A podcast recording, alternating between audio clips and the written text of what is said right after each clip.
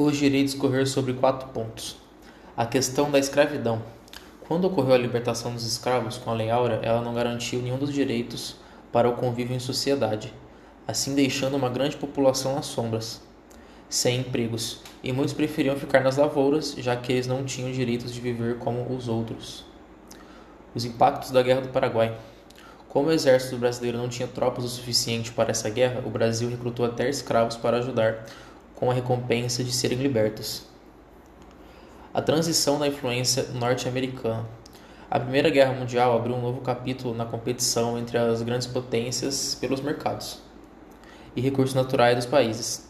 O avanço indiscutível dos Estados Unidos na economia brasileira, visíveis desde os anos da guerra, com uma maior parte do, do volume das empresas em investimentos direto dos norte-americanos no Brasil.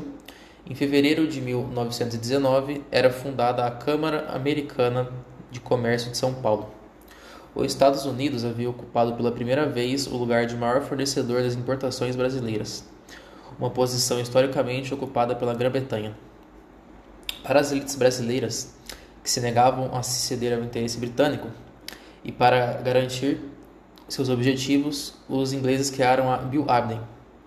No ano seguinte, sem resposta, sem uma resposta satisfatória, o navio britânico Prince of Wales navegou, naufragou no Rio Grande do Sul e teve sua mercadoria tomada por terceiros. Christie exigiu uma indenização das suas cargas. Visando solucionar o caso, Dom Pedro II convocou o rei, rei da Bélgica, Leopoldo I, para arbitrar a questão e devolveu o dinheiro referente ao roubo das cargas.